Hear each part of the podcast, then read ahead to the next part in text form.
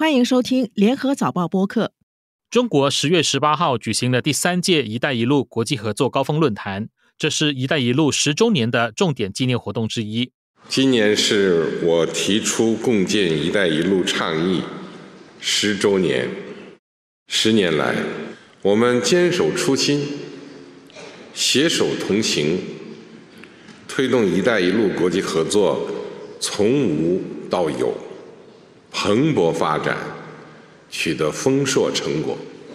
由丝绸之路经济带和二十一世纪海上丝绸之路组成的一带一路走过了十年。它成立了亚洲基础设施投资银行和丝路基金，给沿线的发展中国家带来了两千三百亿美元的基础建设投资。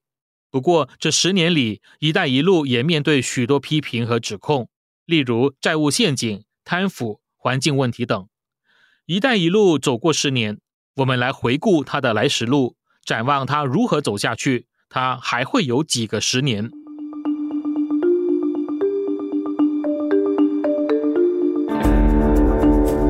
纵观天下，监测中国心跳。早报播客东谈西论，每周和你一起探讨国际热点话题。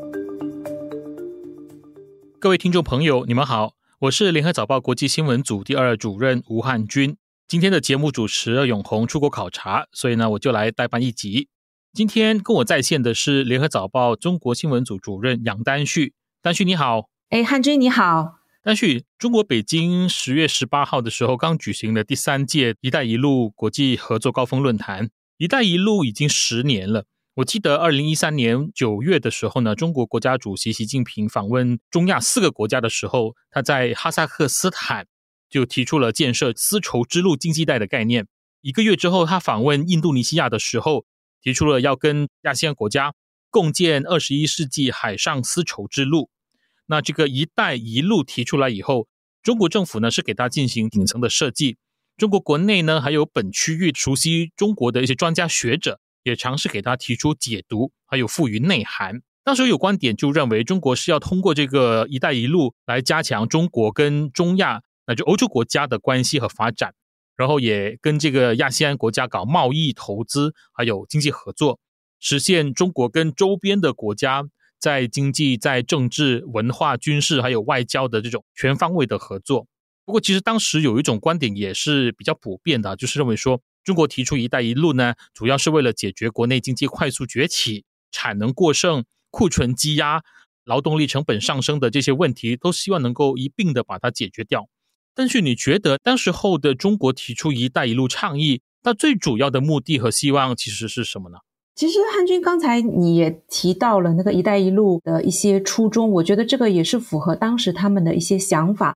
首先，肯定也是要建设跟中国、跟中亚啊、欧洲国家以及东南亚国家的一种发展的联系，以及贸易的联系等等。那当然，它的这个经济背景也是不可以忽视的。当时中国在二零一二年处于一个经济快速崛起的时候，它国内确实出现了一些产能过剩的原因，所以它得把那个目光投向国外，包括出口，它在建筑工程上面的一些能力，把这些压力给释放出去，让中国经济呢能够得到一个继续持续稳定的增长。这个过程中呢，中国也是在助推一些中国的企业国际化，包括促进人民币国际化等等。那我觉得除了这些。经济贸易的原因之外呢，我们也会看到说，这个“一带一路”当时的提出是成为了中国它的那个大国外交重要的一个战略支柱吧，可以这样讲。因为那个时候中国的经济发展到一定的规模跟程度，它也开始在努力的寻求扩大它的国际影响力，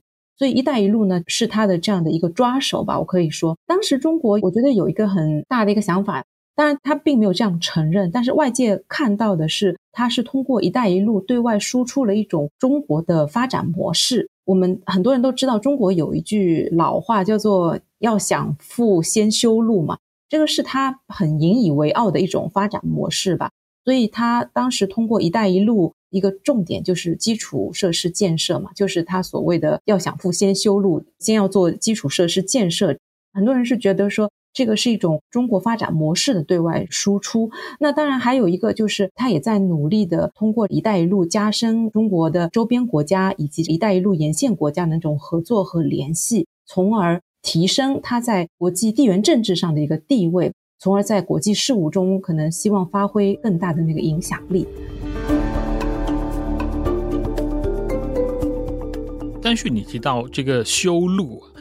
那“一带一路”确确实在过去十年呢，是给很多的发展中国家建立了铁路啦、公路啦、港口设施等等的。不过呢，其实它也面对一个指控，就是它其实也让贫穷的发展中国家陷入了债务的困境，也就是所谓的债务陷阱外交啊。这个比较多是西方国家的对它的一个指责。较明显的例子就是斯里兰卡的港口汉班托塔港。然后就被转租给中国，还有老挝的新建的中老铁路也背负了沉重的这个债务。你认为“一带一路”为什么会陷入这种债务陷阱的指控？首先，我自己并不同意“债务陷阱”这个说法啦。但是它确实让很多国家面对这个债务的问题，因为“陷阱”这个词从字面上来讲，它是有一种特地挖坑让你跳下去，有一种故意陷害的意涵在里面啊。那我觉得用“债务陷阱”来形容“一带一路”是有欠公允了，它其实是带有西方的那种意识形态色彩的一种指控。但是确实，这一带一路十年下来有很多问题。那最主要的，大家看到的一个问题是，一带一路的一些项目给那些沿线的国家，就是参与到一些一带一路项目投资的国家，带来了很多债务的问题。这个数量应该也是不少。好像刚才汉军你说的斯里兰卡就是一个典型的例子。然后包括还有一些非洲的国家。最近我在北京参加一个关于中国对非洲主权融资的报告的发布会，在场的一些。非洲国家的驻华大使其实都提到了债务的这个问题了。不过，我觉得债务这个事情，它的背后也是挺复杂的。因为“一带一路”的很多项目是基础设施建设嘛，这类项目它本身的融资规模是很大的，那你大笔的举债本身就很容易陷入债务的问题嘛。如果你投入的这些项目没有办法快速给你带来回报的话，那我们大家都知道，基础设施项目本身就不是一个很容易快速获得回报的投资吧。这个过程中，我觉得。中国的一些项目哈，尤其是前期很多项目，它确实也存在了一些问题。比方说，它的一些合约啊，它的一些条件呐不够透明。比方说，它很多项目它并没有好好的去研究借债的国家有没有这个债务的偿还能力等等。我们也看到有一些报道指“一带一路”项目，它当中也是有一些所谓的霸王条款吧，应该这样说。包括有一些项目，可能他在一开始签署合作备忘录的时候，可能就会要求说，你这个项目只能有中国企业参加投标等等。那么最后中国企业给出的造价是非常的高，所以呢，当地也有一些看法，他们就会觉得说，这个招标本身就有黑箱操作，然后你又规定我必须中国企业才能够来投标了，所以这个也是确实存在的一些问题。这整个操作当中呢，因为债务分歧它本身避免起来非常不容易。那另外一个就是它在执行的过程当中，它也缺乏的一些，比方说透明性啊，或者是一些没有很好的规划啊、论证啊，有些项目过于可能草率啊等等，所以它就不可避免的造成了很多债务的问题，所以这个也会。给外界留下了这样的一个印象，让大家觉得说，哎，中国是不是在利用“一带一路”的项目啊？通过这些债务，把它当成一种政治工具嘛？就是比如，因为有些国家它可能需要用它的一些国土啊，或者是它的一些重要的资产作为担保来换取中国的这个融资，所以这个就让中国陷入了一个比较被动的局面吧，会让大家觉得你这个“一带一路”项目是在制造债务的危机、债务的风险。所以，但是你会怎么评断“一带一路”过去十年来的成功与失败？这样说吧，就是刚才我们说的债务当然是其中一个很大的问题，但是我觉得你客观的去看整个“一带一路”这十年，我自己会觉得它应该是有它成功之处，也有它的很多的问题。确实，“一带一路”过去十年是解决了一部分可能制约发展中国家啊，它发展经济面临的一个很。大的一个瓶颈就是它的基础设施的问题，基础设施的那个联通其实也降低了很多国家参与贸易的一个成本，所以我觉得整个过程中这些沿线国家确实也从中有受惠。另外还有我们应该看的是中国提出的这个“一带一路”的计划，它是一个很雄心勃勃的计划。那过去十年整个的基础设施的建设跟互联互通的这个事情，如果中国没有去做这件事情，还有谁能做？谁会做？应该这样说。比方说，美国波士顿大学的研究其实就已经得出了一个结果，是说，其实中国过去几年对于这些发展中国家提供的贷款的融资，甚至有些年份是超过世界银行了。从某种程度上，中国确实是扮演了一个推动基础设施建设、全球互联互通的角色，这不是一件小事，应该这样说。那这个成功与否，可能对中国本身来说，它确实也达到了它自己要的一些战略的目标。刚才我们说的经济上的目标，以及外交上的目标。那我觉得，尤其是这两年，如果你去看中国跟美国的博弈加剧，然后它在各方面都面对美国的围堵，那所以之前在“一带一路”上面积累的一些跟全球南方国家，尤其是还有发展中国家的一些经济联系。一定程度上，确实也对冲了美国对中国的围堵和孤立吧。我觉得它至少是巩固了中国与许多那些他希望能够避免在中美竞争中选边的国家的那种经济联系。那刚才汉军你说到就是成功与失败嘛，我不会说它是一个失败了，但是它确实是有很多问题。比方说我们刚才提到的债务问题，它也在很多国家制造了一些白项工程，包括一些。可能没有做好可行性研究，然后就是一窝蜂的进去建，建了之后并没有发挥作用的这样的一些项目，在一些国家当然也造成了那个腐败的问题，因为它的很多项目缺乏透明度，然后还有一些被诟病的，包括这个环境的问题等等。当然，这个东西如果我更客观的去看的话啊，这些问题也并不是完全是一带一路造成的，其实。很多“一带一路”的项目，它是在发展中国家投入的。那这些国家本身，我觉得它自己也是有一定的问题。比方说，它有它的法治的问题，它有自己的腐败的问题等等。只能说各种因素都叠加在一起，所以也让“一带一路”面对很多挫折，面对很多被外界诟病的一些问题等等。十年前呢，当时候的事件正好是中国经济发展最蓬勃的时候，也是全球化高峰的时期哈，所以整个全球的经济发展都达到了一个高峰。不过后来呢，在大概五年前吧，也就是二零一八年的时候，美国总统特朗普就对中国发起了贸易战，然后整个全球化呢就是反向而行了，然后之后又爆发了冠病大流行，整个世界经济包括中国经济呢都是遍体鳞伤哈。本来呢，大家都认为说“一带一路”倡议呢，贷款都减少了，建设也减少了。可是，这个中国外交部长王毅在刚刚结束的国际合作高峰论坛上，他就披露了一些规模跟数量。他说，这个数量跟金额的规模呢，都远远超过第二届的高峰论坛，超出了外界的预料啊。但是，你觉得说“一带一路”的论坛所达成的成果，其实是说明了什么呢？我自己是觉得疫情的问题啊，对“一带一路”的冲击，它确实是非常的大。因为过去三年，其实整个世界的焦点都是聚焦在这个疫情的问题上面嘛。对中国来说，它整个三年里面，我们从具体的数据上来看的话，中国在最近这几年对外的一带一路项目的借债金额是远远的。比不上过去的那段时间，而是大幅度的减少了。所以疫情本身对“一带一路”冲击是很大，而且中国现在经济的发展也是进入一个瓶颈吧，经济的增速也在放缓。中国是不是还像之前一样能够那么大力度的推动“一带一路”的发展，确实是面对了很多的质疑。大家并没有把握说“一带一路”的倡议能够会继续下去。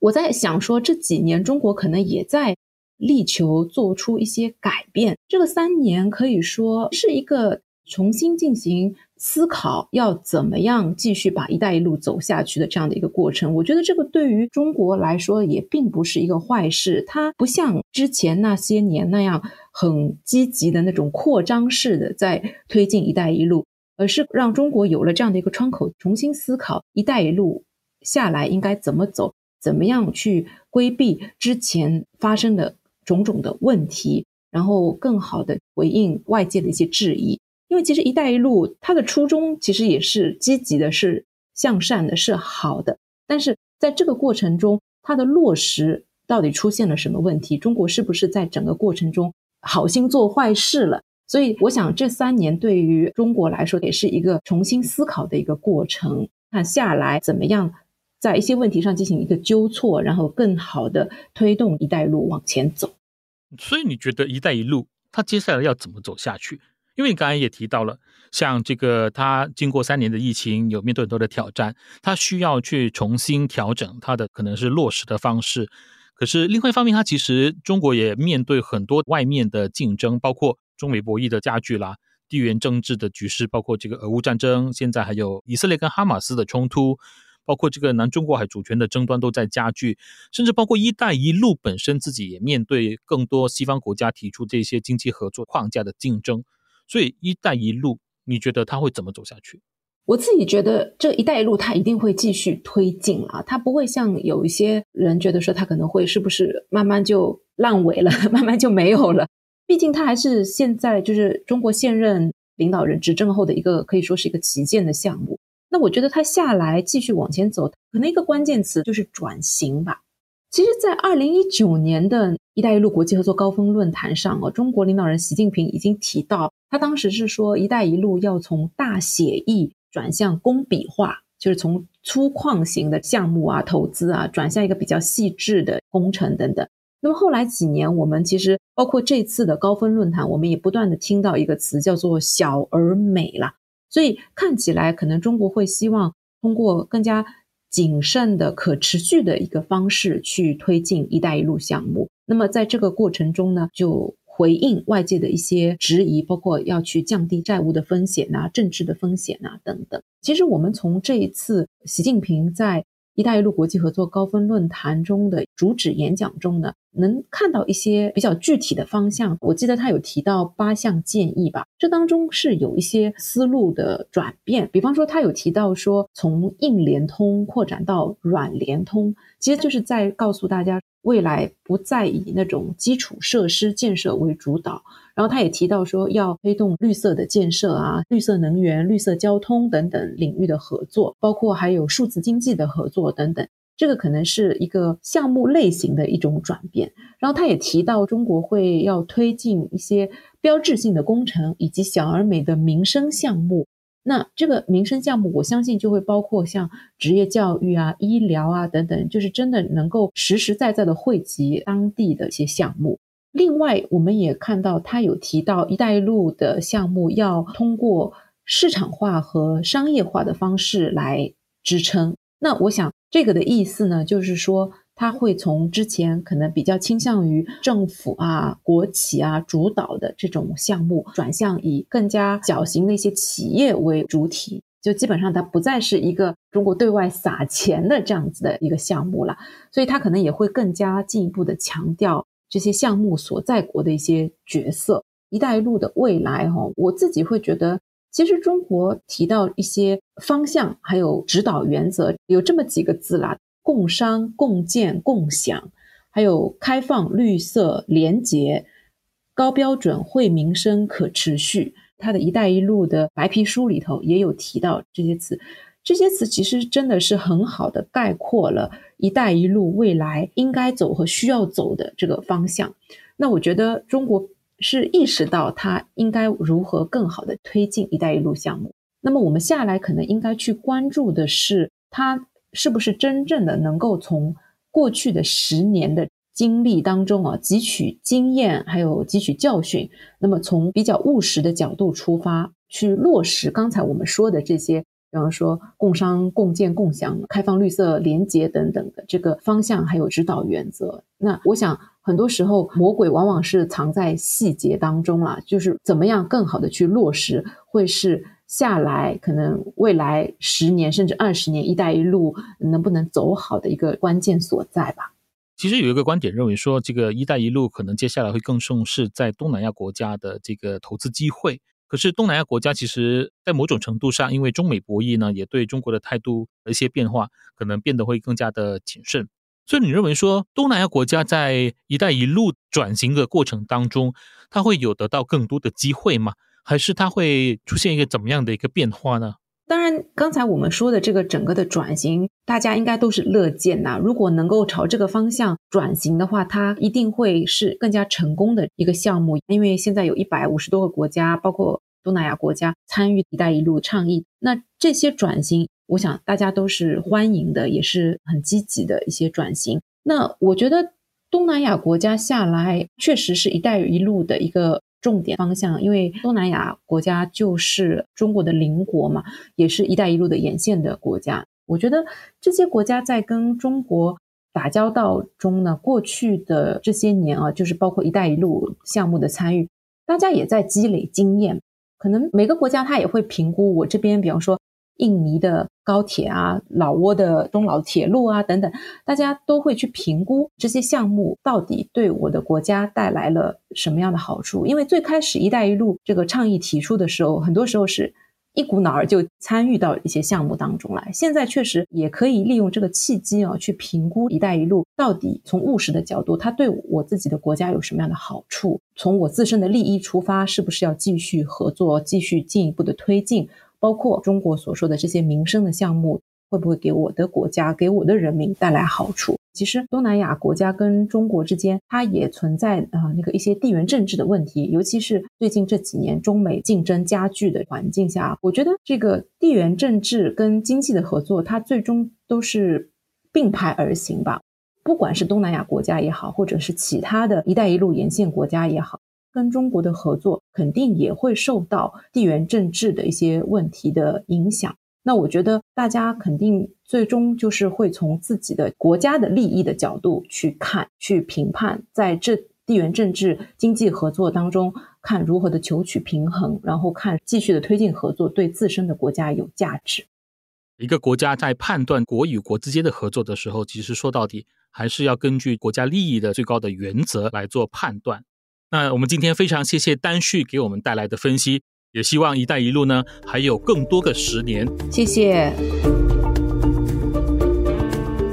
谢谢各位听众收听我们制作的《东谈西论》这一期的导播是吴婉君，助导王文义，剪辑梁天赐。《东谈西论》每逢星期二更新，早报播客可以在联合早报以及各大播客平台收听，欢迎你点赞分享。